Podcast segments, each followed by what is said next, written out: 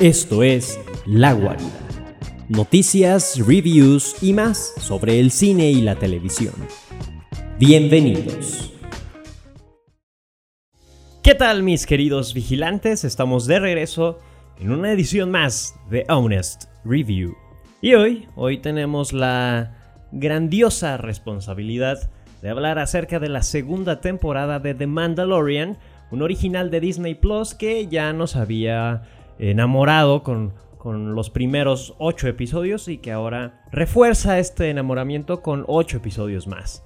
Así que no me quiero extender más en introducción. Cualquier duda acerca de la serie, que la verdad es que no creo que tengan dudas acerca de qué es The Mandalorian, pero por si acaso, les recuerdo hay un episodio anterior de este podcast donde hablamos todo acerca de esta nueva serie de Disney Plus. Así que pasemos directo a la acción de la segunda temporada de The Mandalorian.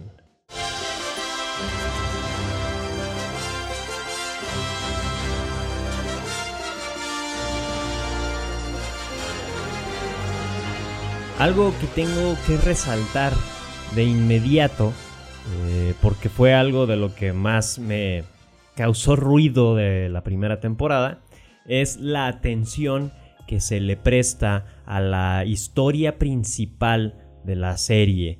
Eh, hablábamos en el, en el podcast pasado que tenemos un arco argumental principal y que gracias a la estructura eh, por episódica en donde cada episodio es una aventura completamente diferente, lo que nos hace pensar en una serie más antológica, bueno, gracias a esta estructura, pues se perdía la atención a, la historia principal de toda la serie, ese arco que engloba a todas las acciones que se están desarrollando en cada uno de los episodios.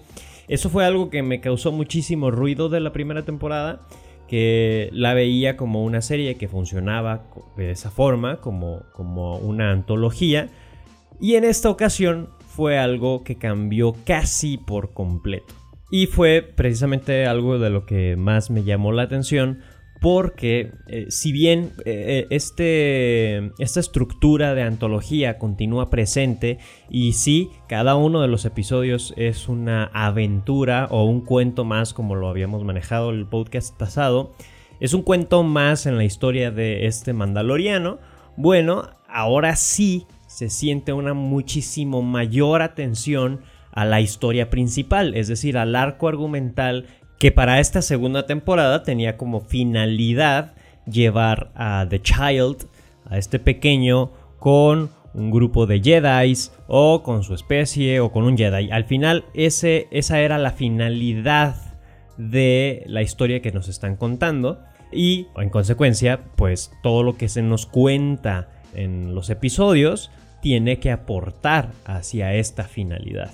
Y eso fue lo que no ocurrió tanto en la primera temporada y que en esta segunda se corrige por completo y ahora se cambian los porcentajes y ahora sí tenemos un mayor número de episodios que aportan por completo a esta historia y un menor número de episodios o de momentos que de plano no aportan nada o casi nada y que son esos momentos que hablamos se sienten muy de relleno.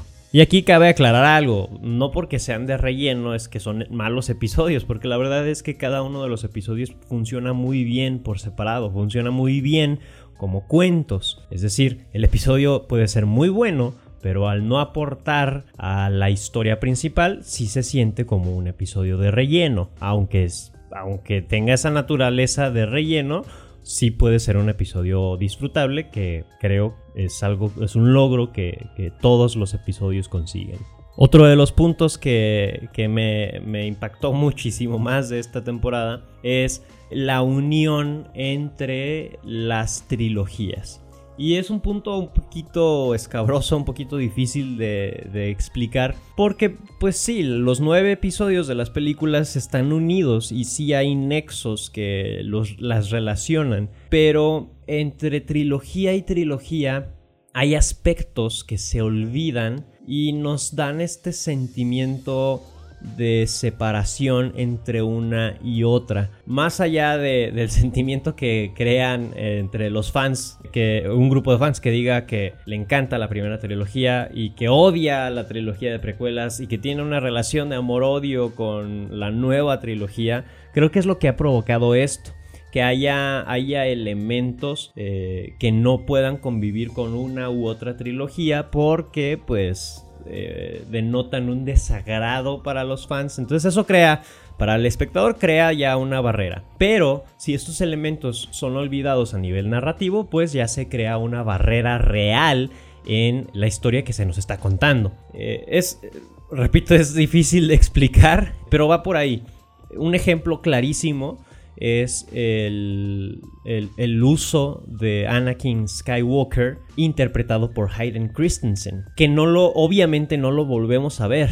Y, hubo oportunidades de, verlo, de tener una aparición de él o del mismo Obi-Wan Kenobi eh, interpretado por Ewan McGregor en las nuevas trilogías. Por ahí tenemos un cameo de voz de Ewan, pero no tenemos nada más y son elementos... Eh, es algo extraño porque hay una relación de amor-odio con Hayden Christensen como, como Anakin y, precisamente es, es un, un actor, personaje que fue olvidado de alguna forma y que no se trajo nuevamente más que en las series animadas, su imagen por lo menos. Pero ya en producciones de acción real, su persona no existía. Y como él, otros personajes, otros elementos narrativos que eh, para esta serie, para esta nueva temporada, John Favreau y Filoni los trajeron, ¿no? Y, como que tomaron estos aspectos muy focalizados y los trajeron al universo Star Wars para unirlos al canon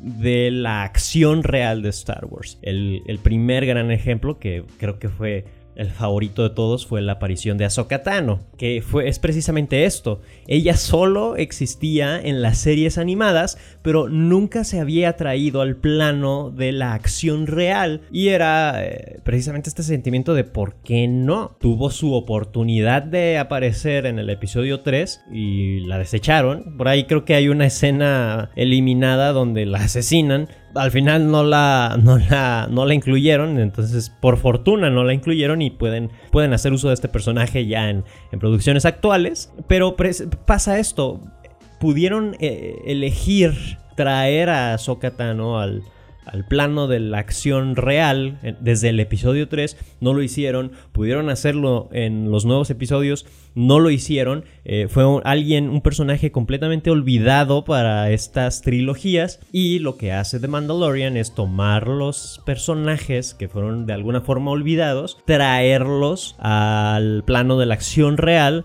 unirlos al canon y entregarnos eh, muy buenos episodios, pero más allá de los buenos episodios, un nexo que une a las tres trilogías y las consolida como un cuerpo único. Es así que con la aparición de Bo-Katan y Ahsoka tenemos la unión de la historia general con la trilogía de precuelas y con las series animadas, con la aparición de Boba Fett y Luke Skywalker, tenemos esta unión con la trilogía original. Y si todo avanza como ha estado avanzando hasta ahorita, eh, pronto vamos a tener un enlace muchísimo más directo y muchísimo más evidente con la última trilogía. Algo que la verdad es que creo yo ninguna producción había logrado hacer. El enlace de cada una de estas historias a un cuerpo general.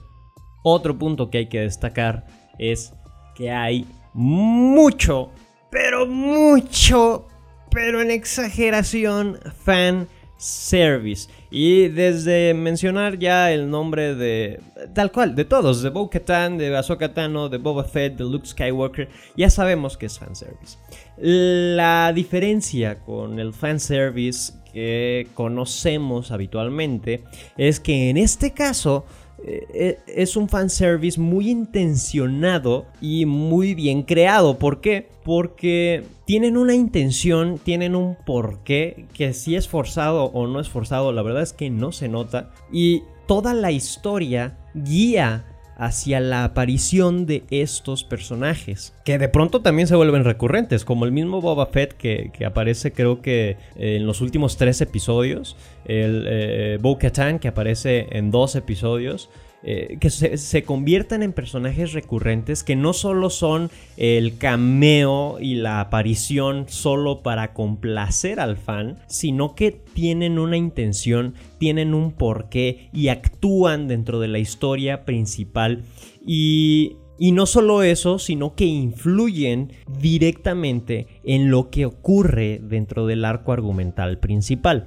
Eso eso es un fanservice muy bien creado, es un fanservice muy bien desarrollado porque tiene un cómo, tiene un por qué y tiene un para qué y todas las preguntas que puedas generar a nivel narrativo. Esta serie las contesta con las apariciones de estos grandes personajes del canon Star Wars. Por ahí yo, yo la verdad es que no soy muy seguidor de las series animadas, entonces por ahí creo infiero, eh, por lo poco que sé de las series, infiero que hay por ahí un problemita con la aparición de Bo-Katan en cuestión de línea temporal. No estoy completamente seguro de si es un problema real o no, pero la verdad es que su aparición, lo repito, es tan intencionada y forma parte de las acciones que se desarrollan para cumplir la finalidad del arco argumental que este pequeño problemita es fácilmente ignorable. La verdad es que pasa completamente desapercibido. ¿Qué pasa entonces con esta segunda temporada de The Mandalorian? Bueno, pues es una serie o bueno, es una serie de capítulos, de episodios que se sienten muchísimo más sólidos. Es una temporada en la que casi todos los episodios tienen una intención bien definida y aunque sí hay un par de episodios de relleno, como lo decía al inicio, ahora la cosa cambia y tenemos a la mayoría de los episodios que sí aportan por completo a la historia principal y la minoría son episodios que la verdad es que podrían haberlos resuelto de otra forma o de plano eliminarlos y no pasa absolutamente nada, es decir, son de relleno, repito, para la finalidad de la historia principal, porque como episodios, como una antología, como un cuento más, funcionan a la perfección. ¿Qué nos depara para The Mandalorian? Bueno, esa es la pregunta del millón. Porque hay una cosa curiosa. Eh, la temporada cierra. Eh, no nos deja con un cliffhanger como normalmente lo hacen los finales de temporada. Hay, sí hay un momento climático grandioso que es la aparición de Luke Skywalker de pronto yo lo siento mucho como un Deus ex machina, la verdad. Pero también se nos dijo desde episodios pasados, desde episodios anteriores, se nos dijo cómo funcionaba esto de, de Grogu, que ya lo tenemos bautizado, un nombre también creo que, que fantástico para este personajito. Y, ya sabíamos que eso tenía que pasar sí o sí, si no era Luke iba a aparecer cualquier otro Jedi, iba a suceder. Porque, ¿Por qué? Porque Grogu ya se había podido comunicar con alguien. Entonces, así como que sea un Deus ex machina, no, no como tal, tiene algunas, algunas características que podrían hacerlo así, pero no, no como tal. Eh, creo que la aparición de Luke es eh, muy buena. Por ahí pues sí, recuerda bastante a la aparición de Darth Vader en la escena también climática, en la escena final de Rogue One es, una, eh, es un par de escenas que hay que analizar muy bien para disfrutarlas muchísimo más. Pero después de toda esta escena climática, la historia cierra. Es decir, baja el ritmo por completo. Y, si la, historia, si de The Mandalorian, la serie termina aquí, está bien. Porque hay un cierre completo de lo que sucedió desde el primer episodio de la serie hasta este punto. Y bien podría terminar aquí. Ahora, la verdad es que no creo que vaya a terminar acá. Eh, a lo que me refiero es que no nos dejan con, con, la espera a nivel narrativo, con la espera de algo más. Obviamente a nivel emocional sí, porque es, es una historia que impacta, es una historia que gusta y que obviamente queremos más. Por eso existen tantas trilogías de Star Wars. Pero la historia como tal cierra.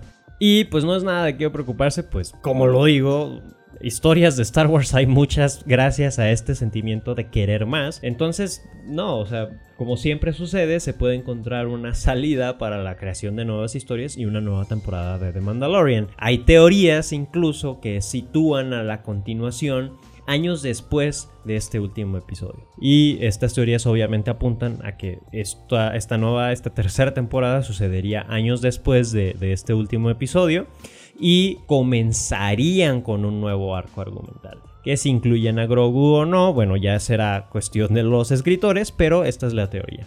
Años después y un nuevo arco argumental. Otra teoría que es todavía más tajante y creo yo que no es tan... Eh, tan real es que eh, esta nueva serie que se anunció de Boba Fett, de Book of Boba Fett, si, si, mal no recuerdo, esta es la que ejercería como la tercera temporada de The Mandalorian.